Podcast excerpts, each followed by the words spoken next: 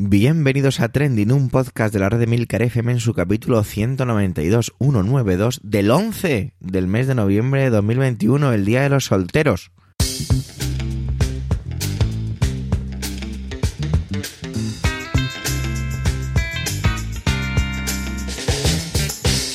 Trending es tu podcast sobre lo que pasa, sobre lo que ocurre, sobre las noticias que ponen las redes sociales, todo ello con opinión y siempre con ánimo de compartir por ello somos varias voces, aunque yo, Javier, soy de presentador.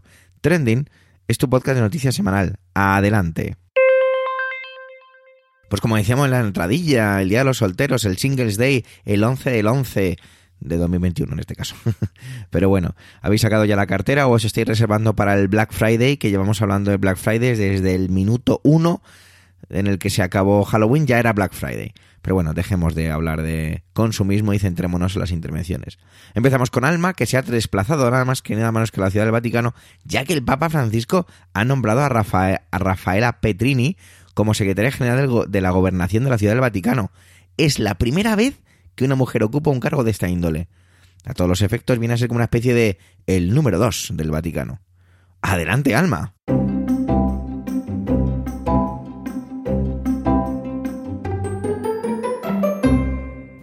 A toda la audiencia trending. A pesar de las peticiones de mi compi Manuel con que profundizara más en el tema que nombré de pasada la última semana, el de los negacionistas del clítoris, mi intervención de hoy tenía que centrarse en una noticia que ha acaparado multitud de titulares en la última semana, el nombramiento de una mujer como número dos del Vaticano. Y eso que tenía temas en la recámara para hablar, sobre todo culturales y relacionados con redes sociales. Pero si me escuchas desde hace tiempo, desde que comencé a colaborar en Trending, sabes lo importante que son para mí las noticias relacionadas con la igualdad de género y este nombramiento supone todo un hito en la institución, institución eclesiástica. Rafaela Petrini, una monja franciscana italiana de 52 años, se convirtió la pasada semana en la primera mujer nombrada secretaria general de la gobernación de la Ciudad del Vaticano. Este cargo viene a ser como el número dos de este Estado, porque recordemos que el Vaticano no es solo la sede de la Iglesia Católica, sino un Estado en sí mismo, aunque se ubique dentro de una ciudad. Hay quien me dirá que Petrini no es la primera mujer en, llegar pues, a un cargo de responsabilidad dentro del Vaticano y es cierto. El pasado mes de agosto, Alessandra Smerilli, una otra monja italiana eh, docente, fue nombrada secretaria interina del Dicasterio para el Servicio del Desarrollo Humano Integral y delegada de la Comisión Vaticana COVID-19. Ese mismo mes, el Papa Francisco nombró a Emmanuel Marie Charpentier, Dona Teo Strickland y Gerard Moreau y otras mujeres científicas como miembros de la Pontificia Academia de las Ciencias. Y por último, otras seis mujeres fueron elegidas durante agosto de 2021 para altos cargos dentro del Consejo de Economía. Una de ellas, la profesora Charlotte Kreuter-Kirchhoff, eh, fue nombrada en septiembre vicecoordinadora de este consejo. Bueno, y mucho antes que eso, en el año 2016, el actual pontífice nombró directora de los museos vaticanos a Bárbara Jata, eh, que había sido vicerrectora de la entidad y que se convertía así en la responsable máxima de uno de los museos más visitados del mundo, la primera mujer en ocupar este cargo en sus 500 años de historia. Precisamente muy cercana, muy cercana a Jata, eh, trabajará Petrini, ya que entre las labores eh, que tiene, pues se encargará de supervisar las operaciones administrativas de la Ciudad del Vaticano, que es donde se encuentran pues, los famosos museos, su policía, sus bomberos y sus servicios de sanidad. De algún modo ocupará un puesto parecido al de una vicealcaldesa, solo que no de una ciudad, sino de todo un estado que apenas llega a los 600 ciudadanos, pero que tiene más de 2.000 empleados a su cargo. Además de pertenecer a la congregación de las Hermanas Franciscanas de la Eucaristía, Rafaela Petrini cuenta con un currículum académico pues bastante extenso. Es licenciada en Ciencias Políticas por la Universidad Internacional Libre de Guido Carli, además es doctora por la Universidad Pontificia de San Tommaso de Aquino eh, donde actualmente es docente de Economía del Bienestar y Sociología de los Procesos Económicos. Y además, antes de su actual cargo, era oficial de la Congregación para la Evangelización de los Pueblos. Este nombramiento eh, de Petrini viene a reforzar un proceso de apertura que sin hacer mucho ruido el Papa Francisco ha ido llevando a cabo desde que fue nombrado máximo responsable de la Iglesia Católica. apertura no solo en cuanto a género, sino que también ha realizado ya numerosos nombramientos de personas laicas. De hecho, según leo en el diario La Tercera respecto a esta noticia, el propio Papa eh, declaró que no ve ninguna razón por la que una mujer no deba ocupar un cargo superior, aparte de aquellas que por razones doctrinales estén abiertos solo a sacerdotes ordenados. Y quizás de todo este asunto estas palabras es lo que más ha llamado mi atención. El hecho de que todos esos cargos y nombramientos que he ido pues aludiendo a lo largo del episodio y muchísimos otros más, ¿no? que, han estado todo el tiempo al alcance de, de las mujeres. Es decir, que quienes aluden a que la doctrina es un obstáculo para, insalvable pues para que la mujer pueda ocupar esos cargos de responsabilidad, ¿no? porque no son sacerdotes ordenados, eh, en esa, bueno, en la más patriarcal de todas las instituciones, pues realmente se equivoca, ¿no? Pues como mismo está demostrando el propio Papa con, con todos estos nombramientos. Yo creo que al igual como ocurre con los ecos de lo que tantas veces he hablado, hay cosas que damos por sentado, que creemos inamovibles y que sin embargo un día llega alguien y las cambia. Y es entonces cuando vemos que era posible, ¿no? Yo creo que hay mucha más cabida para las mujeres dentro de la Iglesia y que probablemente a la institución no le quede más remedio que aceptarlo porque creo que no goza ahora mismo de su mejor momento precisamente. Lo último eh, que me pregunto es si veremos decisiones más rompedoras en cuanto al papel de la mujer en la iglesia, ¿no? Así realmente podrán llegar, eh, podrán ordenarse sacerdotes, como ocurre en otras religiones, o otros pasos que ni siquiera llegamos a imaginar, ¿no? Eh, mientras que dure el papado de Francisco. O si, por el contrario, este proceso de de apertura pues ha llegado a su fin. En fin, con esta reflexión pues termino mi intervención de hoy y paso el relevo al resto de mis compis para que continúen el programa. A mí ya sabes que me escuchan la próxima semana.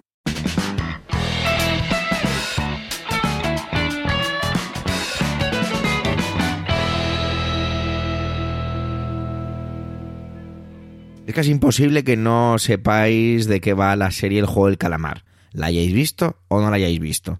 Yo la vi simplemente por, no porque me llamara especialmente la atención, sino por aquello de la polémica que está habiendo con ciertos colegios y esta situación. La vi, la disfruté, me lo pasé bien y a correr y a otra cosa. Bueno, pues un poquito de esto nos viene a reflexionar Antonio. Y digo reflexionar porque nos habla de lo que tiene que ver con esa inmediatez barra calidad en cuanto a lo que tiene que ver con la creación de contenido. Y es que, como se ha confirmado la segunda temporada del juego del calamar, es la excusa perfecta para ello. Adelante, Antonio.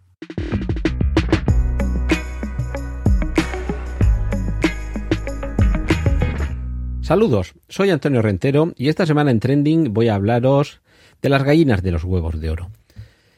La serie que en los últimos meses se ha convertido en un auténtico fenómeno social en todo el planeta es El juego del calamar, una serie de Netflix de origen surcoreano, con unos pocos capítulos, y no recuerdo mal, eran ocho creo, y, que bueno, para muchos de los que ya llevamos tiempo viendo películas y demás, nos recordaba eh, desde Battle Royale hasta, por supuesto, los Juegos del Hambre, y, bueno, nos podríamos ir hasta, la, hasta el malvado Zarov a mediados del siglo pasado, con lo de la caza del hombre, con la segregación, con la, lo de llevar una distopía y un discurso social en una serie o en una película, todo esto lo he ido metiendo en una coctelera.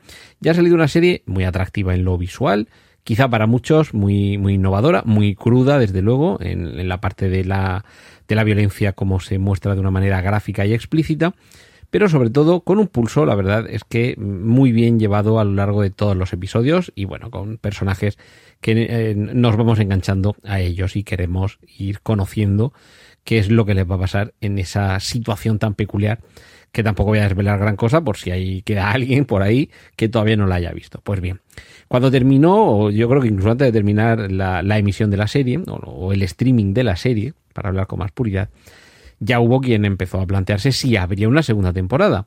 Y habría que hablar con Juan Dong-hyuk, que es el creador, el escritor de todos los episodios, y esto lo recalco especialmente porque en las series es muy infrecuente que el guion lo elabore una sola persona, suele haber equipos de guionistas, pero este señor se había encargado él solo del guion y, y además un guion y una serie que había sufrido el rechazo previo durante años, que tardó eh, mucho tiempo, tardó años en plantar desde la idea al papel toda esa idea, más que en plantar, en plasmar, quería decir, y, cuando por fin lo, lo, tuvo para presentar, no obtuvo una acogida inmediata, y bueno, cuando se le preguntó si iba a haber segunda temporada, lo primero que dijo es, yo estuve ocho años para escribir el guion de esta serie, yo solo, todos los capítulos, esto es una labor agotadora, yo ahora estoy en, en, otras, en otros proyectos cinematográficos, yo no estoy para encerrarme otros ocho años para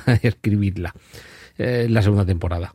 Pero claro, es que la serie ha tenido un éxito impresionante en todo el planeta, cuando, alguien, cuando algo tiene mucho éxito, quien obtiene dinero, quien obtiene beneficio por ello, lo que quiere es continuar exprimiendo a esa, a esa ubre y, quiere seguir eh, que, obteniendo huevos de esa gallina que le ha puesto unos cuantos huevos de oro en el nido, en el ponedero, y, y no quiere resistirse a que la gallina diga, bueno, pues esto es lo que había, hasta luego, adiós muy buenas. Esta semana hemos conocido, además lo ha confirmado el propio creador, Wang Dong-hyuk, que sí, que va a haber segunda temporada, pero por supuesto sin fechas, sin la más mínima mención a esperemos unos meses o esperemos unos años, Tampoco ha dado más detalles sobre si se va a encargar él otra vez de escribir los guiones de todos los episodios y llevar, no como un showrunner, que, es el que dice, bueno, en, esta temporada va a pasar esto, y los guionistas se ponen a trabajar, sino que eh, la lógica nos llevaría a decir que, o más bien a anticipar, que no va a ser así, que no va a ser de nuevo él el guionista absoluto, sino que más bien ocupará esa, esa posición, creo yo, la de showrunner. ¿Por qué? ¿Por qué lo creo así? Porque creo que este tipo de fenómenos es muy posible que no aguanten un lapso demasiado tiempo para que continúen.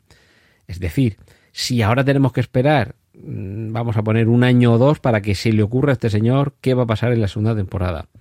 Y otro año o dos en escribir los guiones de toda la segunda temporada.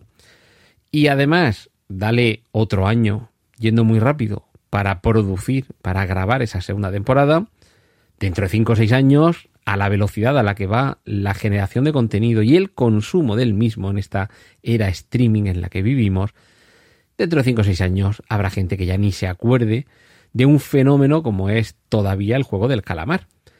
Así que eh, aquí tenemos esta, esta disyuntiva. ¿Queremos de verdad de los espectadores una segunda temporada del calamar ya? ¿O queremos una segunda temporada del juego del calamar buena? Con lo cual lo más probable es que ese buena signifique que no la tengamos ya.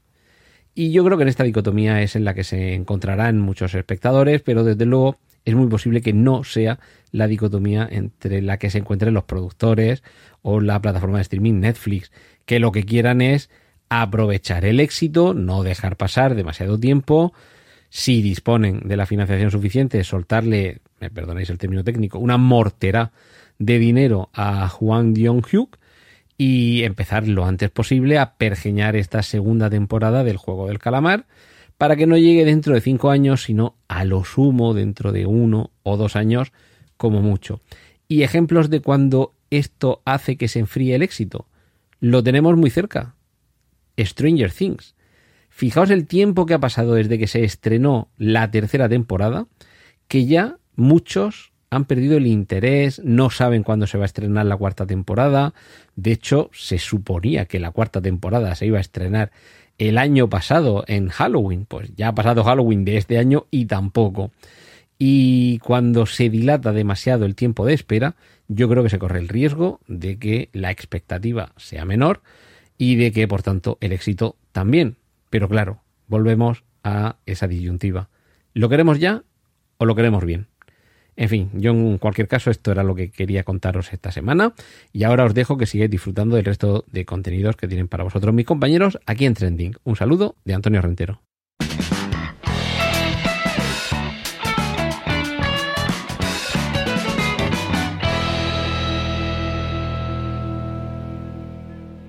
Si hay un trending que me tiene un poquito aburrido que me parece un poco absurdo, es todo lo que tiene que ver con el apagón. Y ese es el tema de Sara. Y además, Sara lo que hace es plantear una pregunta.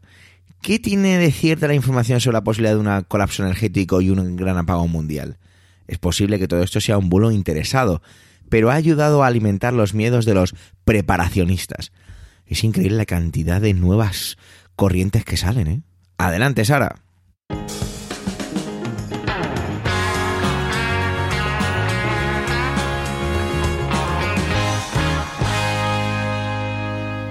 Como recordaréis, hace unas semanas hablábamos por encima de cómo Austria auguraba un gran apagón en el país y había emitido una especie de guía del superviviente para que sus ciudadanos estuviesen preparados ante un posible desabastecimiento energético.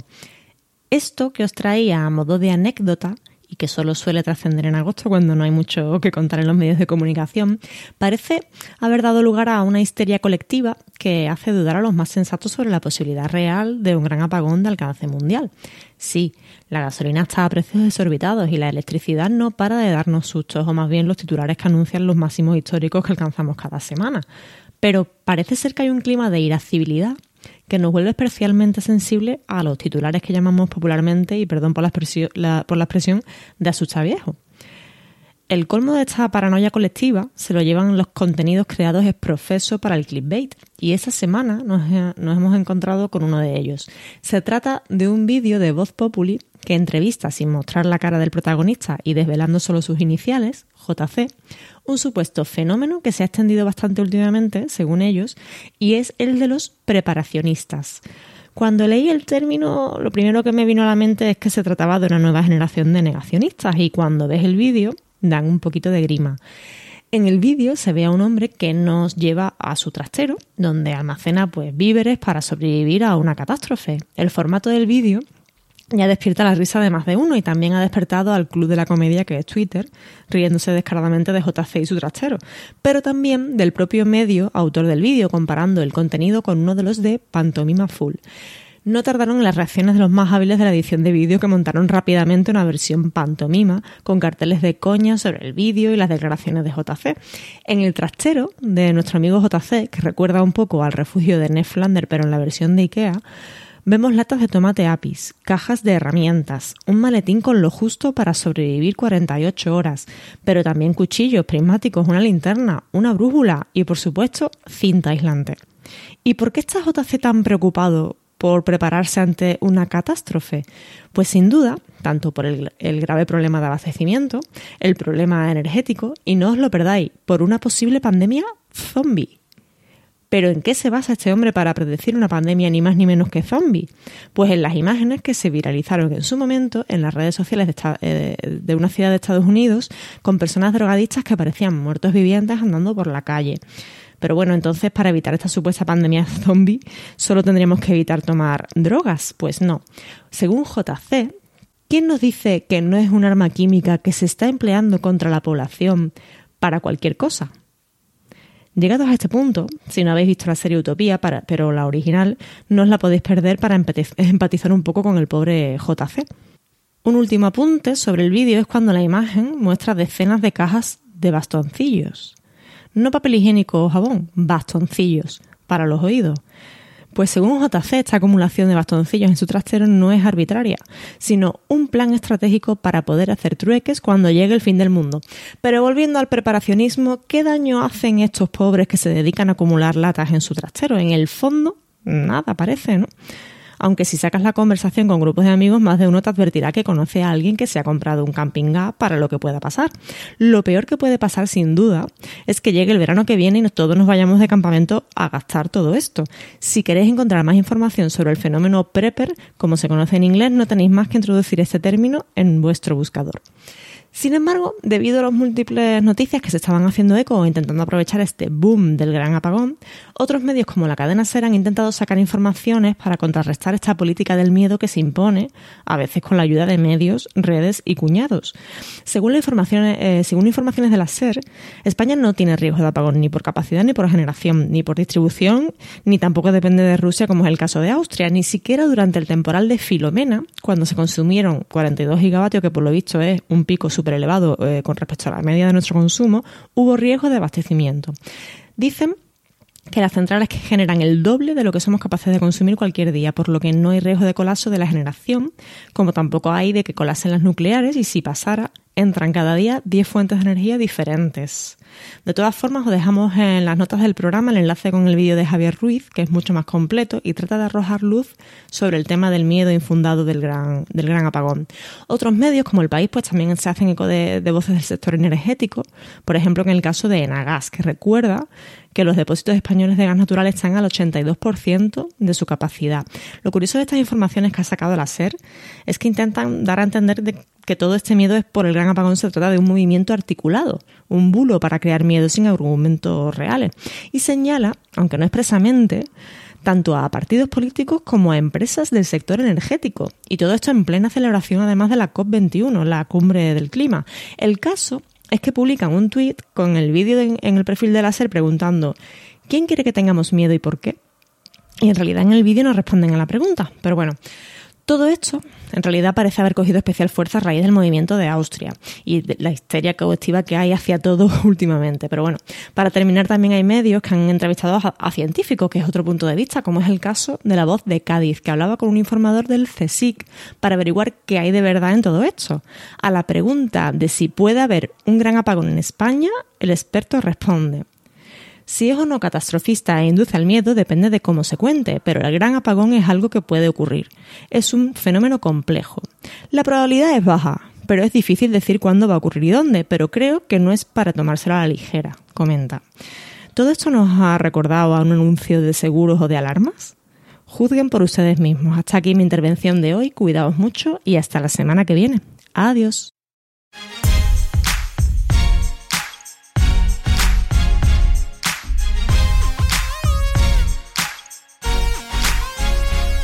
Hablar de Donald Trump tiene mucho que ver con lo que pasa en el momento y las repercusiones que va a tener.